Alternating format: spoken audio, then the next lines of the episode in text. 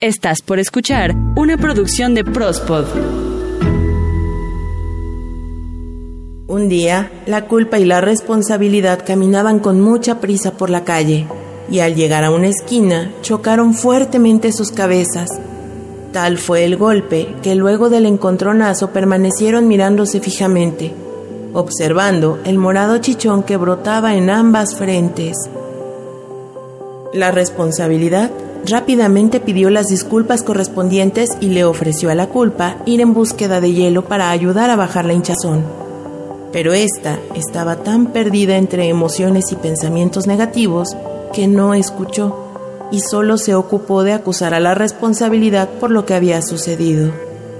Es cierto que venía con demasiada prisa, dijo la responsabilidad. Por eso te he ofrecido mis disculpas y creo que con hielo podré repararlo y si no, dime qué puedo hacer para ayudarte. Pero a pesar del ofrecimiento, la culpa no las aceptó, ni tampoco se sintió responsable. Y como estaba formada por sentimientos de culpa, a medida que iba creciendo la amenaza de castigo, empezó a deprimirse y a paralizarse. Entonces la responsabilidad volvió con el hielo y pese a que la culpa terminó colocándose el hielo sobre su frente, no terminaba de acusarla aunque también lo hizo con la cera, con el clima, con la poca visibilidad y finalmente con ella misma. He sido una torpe que no me he dado cuenta de todos los obstáculos que hicieron que me golpeara, pensaba en voz alta. Y sin pensar un segundo, le preguntó enfurecida a la responsabilidad. ¿Cómo es que no te sientes mal con lo que sucedió e intentas reponer lo que ya no tiene ninguna posibilidad de reparo? A lo cual la responsabilidad entusiasmada le contestó, Culparme solo me hace sentir mal hacia mi conducta, pero me siento satisfecho porque pude aceptar que cometí un error y entonces pude remediarlo. ¿Pero no sientes acaso que debería ser castigada por tu torpeza? repuso la culpa. Como soy responsabilidad, me dispongo a hacer todo lo que está a mi alcance para poder resolver a pesar de cualquier crítica. No estoy de acuerdo, dijo la culpa con cara de culpa y sentimiento de culpa. La única manera de remediar es encontrar a los culpables para darles su merecido. Quizás te hicieron creer que cometer errores es cosa de tontos, de seres poco confiables, y al asumirte como tal has creído que la única manera de poder reparar lo que has hecho es mediante un castigo, aunque éste no te ayude a resolver nada. Un extraño sentimiento invadió a la culpa. Por un lado, se sintió culpable por haber lastimado a la responsabilidad, y por otra parte pensó, si no sentía culpa por lo sucedido, se sentía culpable por no sentirla. Pero enseguida recordó que para hacer culpa no debía ser responsable. Al poco tiempo, y gracias al hielo, ambas cabezas estaban casi sanadas, la responsabilidad se retiró satisfecha por su accionar y agradecida por el nuevo aprendizaje. La próxima vez que cruce la esquina, lo voy a hacer con mayor cuidado. En cambio, la culpa no dejaba de mirarse al espejo la pequeña marca sobre su frente, y a medida que su tristeza crecía, su autoestima disminuía y muy enojada concluyó que si no hubiera sido por la responsabilidad, no tendría ninguna huella sobre su cabeza y se marchó diciendo, Después de todo, yo no tengo que dejar de ser la culpa, porque si me comporto como la responsabilidad, perdería mi identidad y me la pasaría golpeando cabezas ajenas en todas las esquinas. Cuento de Carlos Marcherpa. Hoy en Reconectando tu rumbo hablaremos de cómo sanar la culpa, un tema que te ayudará a elevar tu poder personal y que además te brinda una guía para encontrar el rumbo cuando nos sentimos desorientados. Porque en la vida todo es mucho más sencillo de lo que creemos. Percibe tu cuerpo, reconecta con tu alma, escucha tu espíritu y siente tu fuerza vital con amor y gratitud, reconectando tu rumbo.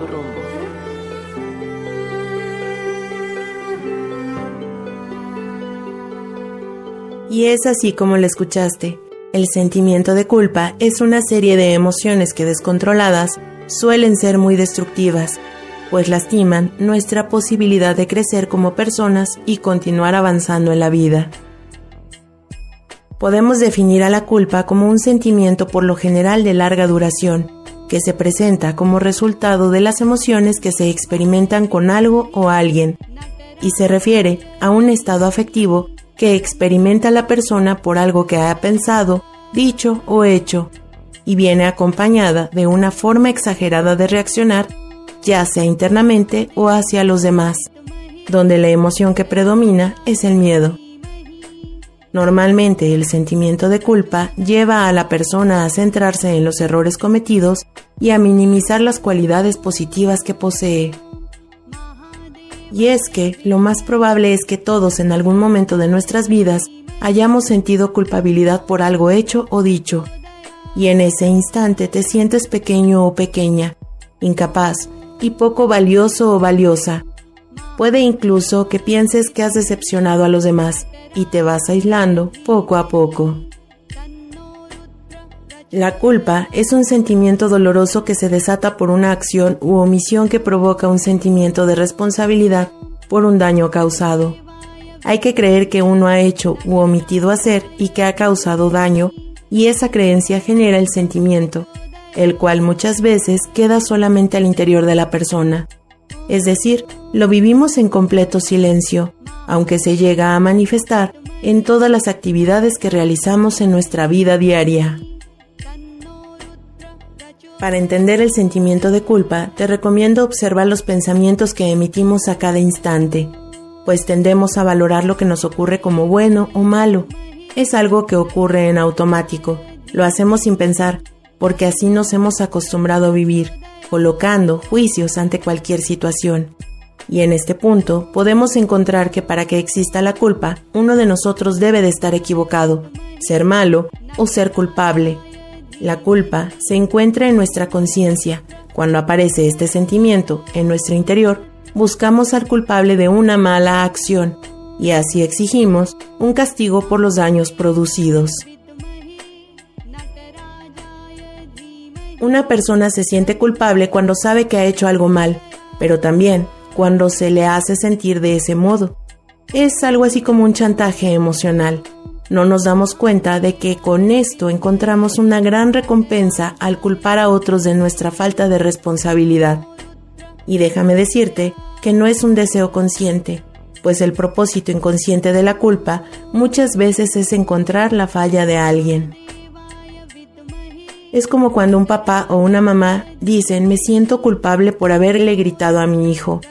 Lo que ocurre en realidad es que la persona se identifica con un comportamiento suyo y sabe que esa fue quizá la mejor manera de educar al pequeño, pero al mismo tiempo, otra parte de la persona actúa como un juez interno, y esto hace que el papá o la mamá en cuestión sientan culpa de esa conducta realizada. Y aquí un punto muy importante, pues es necesario identificar ante qué tipo de emoción nos enfrentamos, pues si esta emoción nos ayuda realmente a modificar un comportamiento inapropiado y restablecer así nuestro equilibrio emocional, podemos hacer conciencia del uso que hacemos de nuestras palabras y de la intención con la que las decimos, pues la culpa muchas ocasiones puede generar más sufrimiento innecesario y más culpa, en lugar de resolver un problema lo que hace es empeorar e incluso convertirse ahora en el verdadero problema que invade tus emociones y tus acciones. Pues algo que es innegable es que la culpa en muchos casos se emplea para dominar y controlar al otro, para conseguir que la otra persona actúe como nosotros queremos. Socialmente hemos aprendido a poner a la culpa como un elemento controlador. Al culpar al otro, nos quitamos de nuestra responsabilidad y nos convertimos en víctimas por este comportamiento que nos roba la libertad. Por lo general, una persona que se coloca en el papel de víctima mantiene pensamientos como si me culpo, me duele menos. Si me culpo, yo tengo el control de lo que ha pasado. O si me culpo, no tengo que enfrentar lo que esta persona me ha dejado. Porque si me culpo, yo soy la o el responsable y me conecto con la tristeza del abandono. La culpa está fundamentada en hechos de los que no somos responsables, pero aún así nos apropiamos de este sentimiento de culpa como si lo fuéramos. Nos culpamos de algo que no nos corresponde. En el caso de una relación de pareja, hay siempre la responsabilidad tanto del éxito como del fracaso en ambos. La relación la construyen los dos, y en caso de que la relación no funcione, alguno de ellos elegirá culparse por el fracaso de la relación con pensamientos y emociones que están relacionados al autorreproche, pensamientos como vergüenza, los remordimientos, el arrepentimiento, la humillación o el miedo al abandono. Lo saludable para dejar de lado el sentimiento de culpa es identificar lo que fue o lo no tan positivo que me ocurre en el día a día. Tomar conciencia apropiada de la culpa, entendiendo que no todo lo malo que ocurre a nuestro alrededor, nosotros somos los responsables. Tomar la responsabilidad de nuestros actos y aprender a expresar lo que sentimos. Se trata de buscar soluciones y de reparar daños o de compensar los efectos negativos de lo que hayamos causado. Al tomar nuestras propias responsabilidades damos un gran avance en nuestro crecimiento personal. Nos abrimos a escuchar a los demás y entender sobre aquellos aspectos que puedo mejorar, en lo que me he equivocado, en lo que he hecho daño y quiero modificarlo. Esto es parte de nuestro propio proceso, por lo que esta culpa se transformará en algo positivo para nosotros y para aquellos que nos rodean.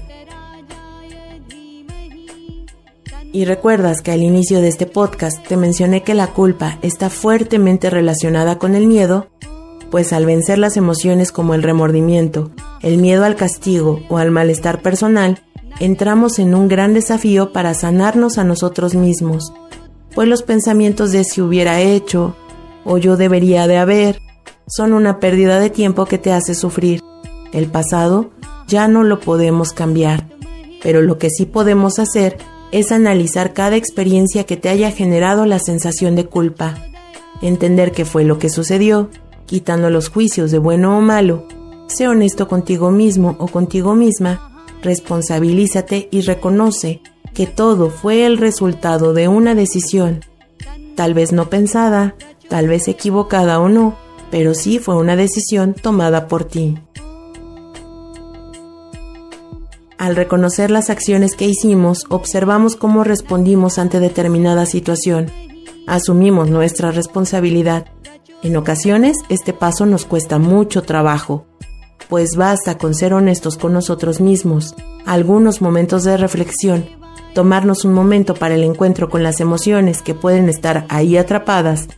Y aunque en un primer momento no nos guste lo que encontremos, al aceptar la culpa es la única forma de mejorar nuestra vida.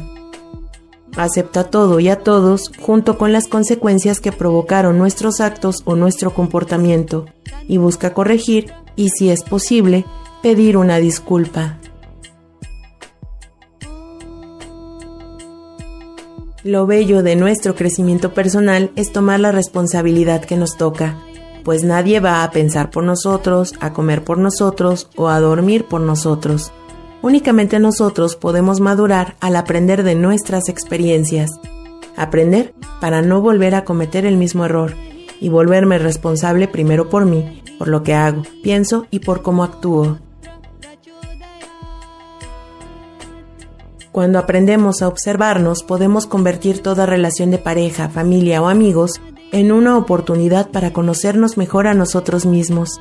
Deja de proyectar la culpa en los demás, pues recuerda que todas las personas con las que nos relacionamos son espejos en los que tenemos la ocasión de vernos y reconocernos, en los que podemos ver nuestra alma para saber qué es lo que tenemos que trabajar y lo que queremos superar para ser una mejor versión de nosotros mismos. Todos somos magos y tenemos en nosotros la capacidad de mejorar nuestra situación y aumentar nuestro bienestar personal. Solo recuerda tomar la responsabilidad por tu presente.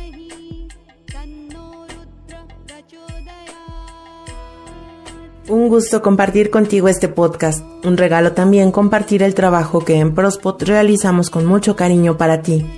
Los martes, Eden y Pesu nos tienen otro episodio de Prospodeando y cada jueves un episodio nuevo de Reconectando tu rumbo. Recuerda seguirnos y escuchar todos nuestros episodios en nuestras diferentes plataformas. También puedes seguirnos en nuestras redes sociales, en Twitter, arroba Prospot, y en Facebook nos encuentras igual como Prospot. Mi nombre, Ita García, y espero el próximo jueves más temas para tu bienestar y poder personal.